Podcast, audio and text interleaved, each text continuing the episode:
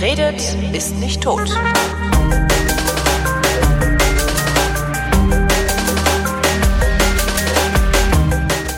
Willkommen zum Geschichtsunterricht der Koproduktion von Vrindt und DLF Nova und wie immer zugeschaltet aus Köln ist Matthias von Hellfeld, unser Haus- und Hofhistoriker. Hallo Matthias.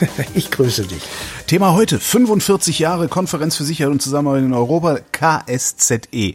Ich erinnere mich daran, dass ich als Kind irgendwie, das also ist eine der eine der ältesten Nachrichten, die ich so, ne, so in den Tiefen meines Gehirns irgendwo wabert, ist KSZE. Und ich weiß, ich habe das als Kind, muss ich das im Fernsehen oder sonst wo gesehen haben oder im Radio gehört und gedacht haben, boah, das ist bestimmt so, boah, das, klang immer so geheimnisvoll, so, so, so ähnlich wie Weltsicherheitsrat, weißt du, geheime Geheimorganisation.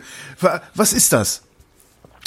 Also ist die Konferenz über Sicherheit und Zusammenarbeit in Europa und dieses Boah-Gefühl, das ist schon ganz richtig. Okay. Hast du als Kind intuitiv gemacht und ich weiß im Übrigen auch noch, ähm, wie ich davon mitbekommen habe. 1. August ist äh, mein Geburtstag, das heißt, ich war sowieso äh, sozusagen zugegen und ähm, äh, in unserer Kölner Zeitung hier, so einer Lokalposse, so ein Radaublatt kann man fast sagen, war der Text dieser KSZE-Schlussakte komplett abgedruckt.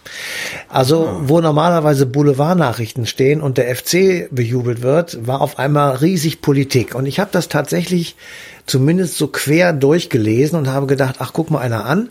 Da haben jetzt alle europäischen Staaten, zuzüglich ähm, Kanada und die Vereinigten Staaten von Amerika und der Vatikan, ein Dokument unterschrieben, das äh, gegenseitig die Grenzen sichert. Und der Vatikan? Ähm, das fand ich zumindest mal eine, eine Information, die ich ganz gut fand. Der, der, warum denn der Vatikan? Also, äh, naja, der Vatikan. Die Schweizer Garde nicht ausrückt, oder was? der Vatikan ist ein, ein Staatsgebilde, wenn ja, auch ein stimmt. kleines. Und ähm, er hat einen Außenpolitiker sozusagen, einen äh, Kardinalstaatssekretär, der für den Papst, ähm, ich sag mal, in der Welt herumreist und die Verbindungen zu den einzelnen Staaten aufrechterhält oder verbessert mhm. oder wo sie schlecht sind, verbessert. Und der Vatikan hat an diesem Dokument mitgearbeitet und hat ihn auch mit unterschrieben. Und ah, insofern ähm, kann man das durchaus mal erwähnen. Aber diese Geschichte ist natürlich viel länger als nur diese eine Schlussakte. Das sagt ja auch der Name schon, dass da Schluss war. Ähm, die Idee sozusagen, dass man eine solche Konferenz machen könnte oder sollte, stammt im Übrigen erstaunlicherweise aus Osteuropa, nämlich vom Warschauer Pakt. Ach. Dort ist zum ersten Mal diese Idee entstanden, Mitte der 50er Jahre, das war so der Höhepunkt des Kalten Krieges. Äh, man muss so kurz wissen äh, oder sich in Erinnerung rufen, es gab damals den Versuch äh, Stalins, der ja bis 53 das Zepter geschwungen hat in der Sowjetunion, ähm, Berlin sozusagen als Ganzes aus dem ähm, westdeutschen Zusammenhang herauszubrechen, indem er also verlockend gesagt hat, okay, wir können eine gesamtdeutsche Wahl machen aber, oder wir können freie Wahlen machen, aber Berlin sozusagen, da verlassen, da gehen die Alliierten raus und damit ähm, wird es ein dritter, äh, ein, ein dritter Staat sozusagen. Und das haben die Westdeutschen immer nicht mitgemacht, weil sie gesagt haben, nein, die drei Westalliierten haben den westlichen Teil Berlins und der gehört zur Bundesrepublik und das werden wir auch nicht äh, verändern. Mhm. Äh, man erinnert sich vielleicht, dass also der Nachfolger von Stalin, Khrushchev, das mit Kennedy versucht hat zu, äh, zu diskutieren in Wien in einer gemeinsamen Sitzung. Und dann hat Kennedy gesagt, die können machen, was sie wollen, aus Berlin gehen wir nicht. Und damit war diese Idee gestorben. Und ähm, die gibt's aber schon sehr viel länger, eben schon seit den 50ern. Und ähm, bei einer Sitzung des Warschauer Paktes, des damaligen östlichen Militärbündnisses, also des Gegenstücks zur NATO, ähm, kam die Idee auf, dem Westen anzubieten, eine Konferenz zu machen, in der man sich gegenseitig die Unverletzlichkeit der Grenzen anerkennt. Mhm. Da steckte natürlich dahinter, aus Sicht der damaligen Machthaber in der Sowjetunion und in den Ostblockstaaten, die berühmt-berüchtigte Oder-Neiße-Grenze ähm, anerkannt zu bekommen. Diese Oder-Neiße-Grenze verlief an der, es war die Ostgrenze der DDR und die Westgrenze Polens. Ähm, Polen wurde auf der Potsdamer Konferenz sozusagen 1945 verschoben. Und zwar bis eben zur sogenannten Oder-Neiße-Grenze weil auf der anderen Seite, nämlich östliches Polen, verblieb in der Sowjetunion. Das war das, was Hitler und Stalin beim Hitler-Stalin-Pakt 1939 ausgehandelt haben. Also entlang einer bestimmten Linie ähm, wurde Polen aufgeteilt, der östliche Teil zur Sowjetunion, der westliche zum Deutschen Reich. Das Deutsche Reich hat den Krieg verloren, musste raus aus Polen. Die Sowjetunion hätte eigentlich auch rausgemusst, ist aber nicht, weil sie gesagt haben, wir behalten das einfach, was wir damals mit Hitler mhm. ausgemacht haben und dafür können wir ja Polen schlicht und ergreifend ein bisschen nach links verschieben. Ja. Bis zur Oder-Neiße-Grenze. Darüber wütet Erika Steinbach noch heute. Ja. ja, und das bedeutete, dass die dort lebenden Deutschen in großer Zahl, mindestens 10 Millionen, mhm. vertrieben wurden. Das waren die sogenannten Vertriebenen oder die Heimatvertriebenen aus Osteuropa, ähm, die die deutschen Ostgebiete ähm, für sich reklamierten, weil sie sagten, also das wollen wir auf gar keinen Fall aufgeben, das ist unsere Heimat, wir werden da eines Tages wieder hin zurückkommen. Hätte man die Oder-Neiße-Grenze in den 50er Jahren als Staatsgrenze anerkannt, völkerrechtlich, dann wäre klar, dieser Teil Deutschlands gehört für immer und ewig bis zu einem weiteren Krieg sozusagen zu Polen. Mhm. Und damit wäre die Heimat für diese Leute verloren gewesen. Also war das im Westen ein No-Go.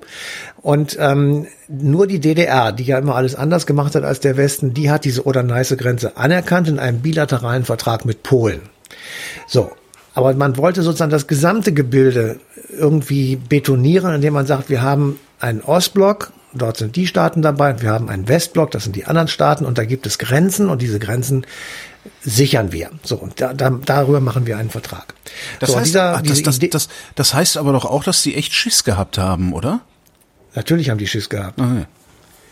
Jeder hat Schiss gehabt, auch die anderen haben Schiss gehabt. Also die hatten ja genügend Waffen, um sich gegenseitig am Schluss des Tages, glaube ich, zehnmal gegenseitig ja, umzubringen. Ja. Der berühmte Overkill. Also, ähm, diese, diese Idee sozusagen wurde dem Westen offeriert und dann hat der Westen gesagt, ihr seid wohl verrückt geworden, das kommt gar nicht in Frage, da gehen wir nicht drauf ein. Das wurde dann begründet, ähm, dass die beispielsweise die Sowjetunion oder die Rote Armee und äh, Bruderarmeen 1956 in Polen und in Ungarn ähm, die, die Aufstände niedergeschlagen haben. Also wir reden nicht mit solchen Leuten, die also sowas machen. Das gleiche passierte dann noch einmal, als sie das in den 60ern, Mitte der 60er Jahre wiederholt haben, die Ostblockstaaten. Da gab es eine Konferenz, ich glaube in Budapest, und ähm, da wurde also, nee, in Karlsbad, in Karlsbad. Mhm. Und dort wurde also beschlossen, wir offerieren diesen, diese Idee noch einmal. Dann wurde gesagt vom Westen, das kommt überhaupt nicht in Frage. Ihr seid gerade in der Tschechoslowakei einmarschiert und habt dort den Prager Frühling niedergemetzelt ähm, und, und kaputt gemacht. Äh, das, das akzeptieren wir nicht, wir reden mit euch nicht. Und dann war erstmal wieder Schweigen im Walde. Und dann passierte etwas bei uns in Deutschland, nämlich dass äh, im September 1969 Willy Brandt und Walter Scheel eine kleine Koalition bildeten. Die sozialliberale Koalition aus SPD und FDP. Und der Hauptpunkt dieser neuen Regierung, das war die erste, an der nicht die CDU beteiligt war seit 1949, der Hauptpunkt dieser neuen Regierung war die Ostpolitik. Mhm. Die bedeutete zunächst einmal eine Versöhnung zu versuchen mit den osteuropäischen Kriegsgegnern der Deutschen im Zweiten Weltkrieg. Und diese Ostversöhnung sozusagen gleichrangig neben die Westintegration zu stellen, die seinerzeit in den 50er Jahren Konrad Adenauer bewerkstelligt hat, also die Integration der Bundesrepublik in die NATO, in die Europäische Wirtschaftsgemeinschaft 1957 und sozusagen als fester Teil der westlichen, freien, demokratischen Welt äh, zu etablieren. Ähm, das war äh, auf der einen Seite natürlich eine gute Entscheidung, auf der anderen Seite war aber die Konsequenz daraus, dass das Verhältnis zum Osten sich sozusagen immer weiter einfror und man tatsächlich kaum miteinander geredet hat. Das wollte ich das jetzt wollte gerade jetzt fragen. Ähm, haben die überhaupt nicht miteinander gesprochen? Selbst 20 Jahre am Krieg noch nicht wirklich? Also es gab natürlich immer Treffen, aber nicht, ähm, also ich, keine regelmäßigen Konsultationen zum Beispiel. Es gab nicht sowas wie G20, wo da auch eine lange Zeit lang die Russen dabei waren, oder ähm, es gab keine geregelten Institutionen, in der man, in denen man sozusagen dauerhaft miteinander kommuniziert hat. Überlegt ihr mal, Khrushchev und Kennedy, die haben 61 die Kuba-Krise ausgefochten. Stimmt, ja. Danach, also nach dieser Kuba-Krise, wurde ein rotes Telefon eingeführt zwischen Moskau und Washington. Also nicht etwa zwischen den europäischen Städten, sondern zwischen Washington und Moskau, dass sich die jeweiligen Chefs sozusagen direkt anrufen konnten. Und dieses rote Telefon war eine Errungenschaft, da wurde furchtbar drüber gejubelt, dass man jetzt irgendwie einen direkten Draht miteinander hat. Aber ansonsten wurde eben nicht so richtig miteinander gesprochen. Das änderte sich aber, also auf niedrigerem diplomatischen Level natürlich schon, aber die großen Staatstreffen, das war ähm, eine ziemlich, wäre eine ziemliche Sensation gewesen. Das änderte sich, als eben die sozialliberale Koalition in Bonn ähm, an die Regierung gewählt wurde und diese Ostpolitik ins Werk setzte. Das heißt, es gab jetzt auf einmal Verträge, Aussöhnungs- und Freundschaftsverträge und Friedensverträge sozusagen, in Anführungsstrichen, mit Polen, mit der Tschechoslowakei, mit ähm, der Sowjetunion und eben auch mit der DDR. Also das Deutsch-Deutsche, der Grundlagenvertrag war auch wichtig und es gab ein Vier-Mächte-Abkommen für Berlin, ähm, wo man also nochmal geregelt hat, dass der Zugang zu Berlin verbessert werden könnte, dass es einfach bessere Reisemöglichkeiten gibt für die Menschen in Ost- und West-Berlin, beziehungsweise eher von West nach Ost, aber auch von Ost nach West. Es gab neue Grenzübergänge, also es wurde im Grunde genommen etwas Erleichterung verschafft, aber der Konflikt, der blieb zunächst einmal erhalten. Und im Zuge dieser Ostpolitik ist im Westen die Idee entstanden, Mensch, vielleicht können wir doch jetzt mal versuchen, ähm, mit der anderen Seite, ja, wie soll ich sagen, einen Dialog über diese Idee ähm, anzufangen, äh, sozusagen ein, eine Sicherheitsstruktur für Gesamteuropa zu konstruieren. Und die ist dann sehr schnell aufgegriffen worden. Es hat ähm, Anfang der 70er Jahre, also noch während sozusagen die Ostpolitik gerade in Stein und Meißel gehauen wurde, Stein und ähm, Meißel. haben äh, Konsultationen begonnen. Es hat bitte? Ich habe das gehört. Was hast du gehört? In Stein und Meißel gehauen. Finde ich sehr gut. Das werde ich twittern dann bei Gelegenheit. Frechheit. Also die, die Idee sozusagen, dass man ähm, anfangen könnte, mit dem Osten darüber zu reden, eine gemeinsame Sicherheitsstruktur jetzt zu basteln, hat eben was mit der Ostpolitik zu tun, weil man gemerkt hat, okay, das funktioniert, man kann diese Verträge machen. Die Sowjetunion ist kompromissbereit, sie geht auf den Westen auch zu. Es gibt Konsultationen zwischen Willy Brandt und Leonid Brezhnev. Ähm, es gibt eine, eine, einen deutschen Vertreter aus der DDR in der Bundesrepublik und umgekehrt. Also es waren, es war Auflockerung sozusagen ähm, zu bemerken. Mhm. Und es hat begonnen im November 1972. Die erste von insgesamt vier Vorbereitungskonferenzen. Und auf diesen Vorbereitungskonferenzen, die ähm, so alle Jahre stattgefunden haben, nee, die, die 72 und 73 haben die stattgefunden, wurde überlegt, was man ähm, in so einer in so einem Schlussdokument reintun könnte, wer welche Interessen hat und wie man das formulieren kann und wie man sozusagen das eine vom anderen trennt, ohne sozusagen sich gegenseitig immer in Abhängigkeiten zu bringen, indem man sagt, wenn du nicht das alles mit unterschreibst, machen wir gar nichts. Mhm. Ähm, also das war so eine, so eine diplomatische Trickkiste sozusagen, dass man die Problemfelder getrennt hat. Man hat also gesagt, der eine Korb, der hat wissenschaftliche, technische Zusammenarbeit, der andere Korb hat Reisefreiheit, Menschenrechte und Grundlegendes. Und wir versuchen sozusagen die Körbe voneinander zu trennen und einzeln irgendwie abzustimmen, damit das Gesamte dann eine Struktur bekommt, die wir alle unterschreiben können. Und das ist tatsächlich passiert am 1. Äh, August 1975. So. Da unterschreiben also diese 35 ähm, Staaten ähm, und am Schluss äh, oder ein Teil dieser Vereinbarung ist, dass man das veröffentlichen muss. Mhm. Das heißt, alle Staaten äh, verpflichten sich äh, geeigneterweise sozusagen diesen Text zu veröffentlichen. Das neue Deutschland veröffentlicht das in der DDR. Hier habe ich gerade gesagt, äh, hier unser Lokalblatt veröffentlicht das natürlich auch in Köln und überall woanders auch. Und die, das, das Resümee in den Tagen danach und die Reaktion auf diesen KSZE-Prozess war, dass eigentlich die Sowjetunion der große Sieger ist. Nämlich die Sowjetunion hat mit diesem KSZE-Schlussaktenprotokoll hinbekommen, dass die Grenzen akzeptiert werden. Es ist so, im Grunde genommen völkerrechtlich bindend. So expressis verbis steht es da nicht drin, aber es ist auf jeden Fall so, dass man sich gegenseitig garantiert, die Grenzen nicht mit militärischen Mitteln zu verändern. Das heißt, es bleibt ein Türchen offen. Wenn, also ich spekuliere jetzt aus dem Jahr 1975, wenn also die ähm, in den ehemaligen Ostgebieten, deutschen Ostgebieten lebenden Polen beschließen sollten, per Mehrheitsbeschluss oder wie auch immer, dass sie doch eigentlich nicht lieber in Polen, sondern doch eher in Deutschland leben würden wollen, dann könnte man diese Grenze sozusagen verändern. Aber nur mit friedlichen Mitteln. Mhm. Da das aber nicht passieren würde, war klar, wenn man es nicht mit militärischen Mitteln macht, bleiben die Grenzen so, wie sie sind. So, das war das, was die Sowjetunion erreichen wollte, beziehungsweise der Ostblock. Und der Westen hat gesagt, gut, wenn ihr das bekommt, dann möchten wir aber, dass bei euch überall äh, im sozusagen Bereich derer, die unterschrieben haben, die Menschenrechte gelten, die Versammlungsfreiheitsrechte, die Grundrechte der Bürger, ähm, dass es Erleichterungen gibt bei Reisen, dass es alles Mögliche an Erleichterungen gibt und dass das auch bei euch sozusagen ein einklagbares Recht wird. Mhm.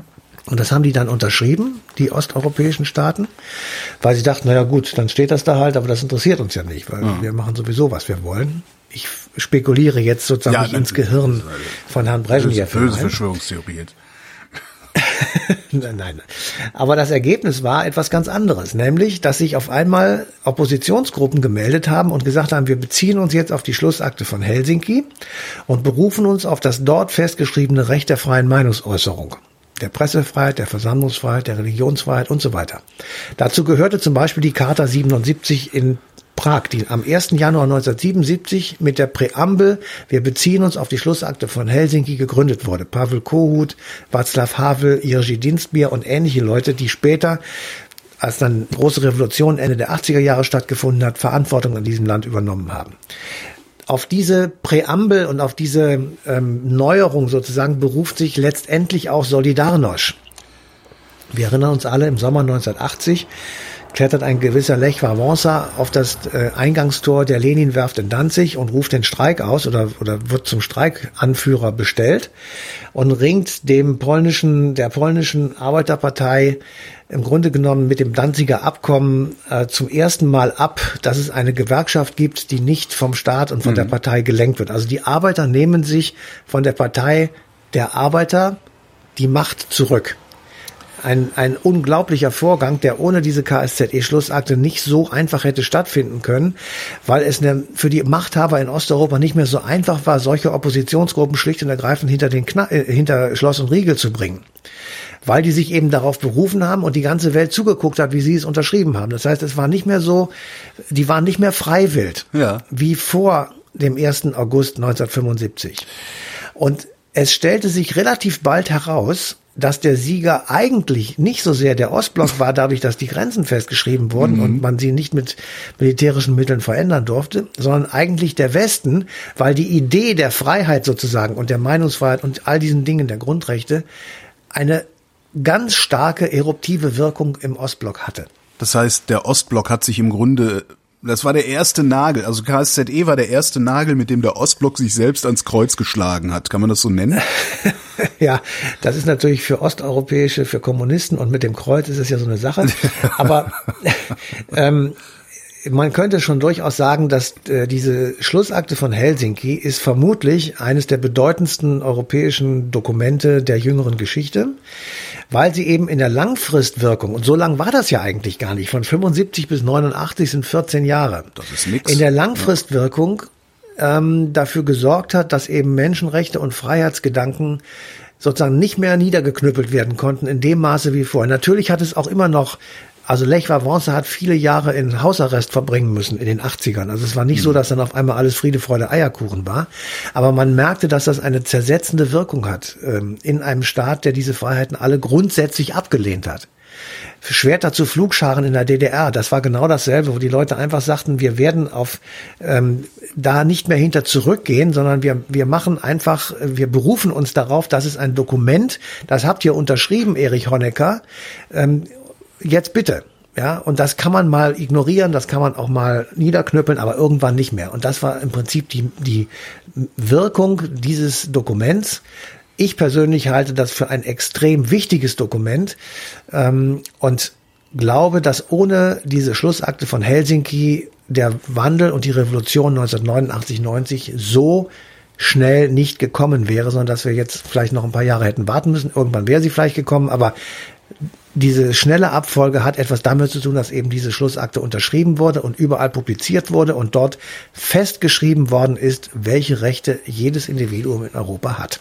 Jetzt, ähm, die, die, die haben ja dann immer mal wieder getagt, auch diese Konferenz für Sicherheit und Zusammenarbeit in Europa, ist jetzt ersetzt worden durch die Organisation für ja. Sicherheit und Zusammenarbeit in Europa, OSZE.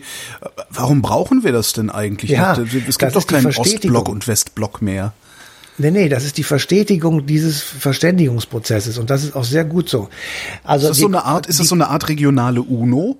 Nee, nee, nee, ähm, no, ja, nee, also die Konferenz ist ja vom Wort her schon, du triffst dich, du mhm. beredest etwas, du entscheidest etwas und wenn du es entschieden hast, ist die Konferenz beendet. Man hätte sagen können, es gibt keine KSZE mehr, mit der Schlussakte von Helsinki ist alles erledigt. Dann hat man aber gesagt, nein, wir müssen ja jetzt dafür sorgen, dass das umgesetzt wird. Wir müssen dafür sorgen, dass es Gesprächsebenen gibt, auf denen wir Konflikte miteinander diskutieren können. Und das ist eine Organisation. Ja. Also wurde aus der Konferenz eine Organisation über Sicherheit und Zusammenarbeit in Europa, nämlich die OSZE. So, und meine Idee sozusagen ist, ähm, die ich ja auch mit dir schon mal besprochen habe, wegen des Buches, das ich unjüngst verfasst habe, mhm. Dass man diese OSZE doch stärker wieder aktivieren muss, um mit Russland eine neue Sicherheitspartnerschaft auf die Beine zu stellen. So wie damals eben auch, dass man sagt, pass auf, wir, wir, wir sind hier auf diesem gemeinsamen Kontinent, das hilft alles nicht. Wir müssen uns nicht lieben, wir müssen nicht das toll finden, ist egal. Aber wir müssen miteinander Frieden halten und wir müssen aufhören, den Stress zu verbreiten, den im Moment, der im Moment zwischen der Europäischen Union und Russland auf der, auf der anderen Seite herrscht. Und wir haben dazwischen diese ehemaligen Ostblockstaaten, Polen, mhm. Ungarn und so weiter, die sozusagen Stress haben, weil sie aus vor nicht allzu langer Zeit von der einen Supermacht sozusagen entlassen wurden, nämlich der damaligen Sowjetunion, und sich jetzt ähm, wieder irgendwie so ein bisschen bedroht fühlen. Also die, die äh, Russland fühlt sich bedroht durch die NATO, die ist an ihre an seine Grenzen gerückt. Die Russen äh, schieben sich über die Ukraine wieder Richtung Westen. Sie haben die Krim annektiert und so weiter. Alles, was da im Donbass stattfindet. Ähm, es gibt Unsicherheit und wir sollten versuchen, diese Unsicherheit wegzukriegen und uns nicht gegenseitig mit Sanktionen äh, das Leben schwer zu machen und mit Beschimpfungen mhm. oder mit Bedrohungen und mit Aussteigen aus irgendwelchen Verträgen. Das macht allerdings der amerikanische Präsident mehr als die Europäer.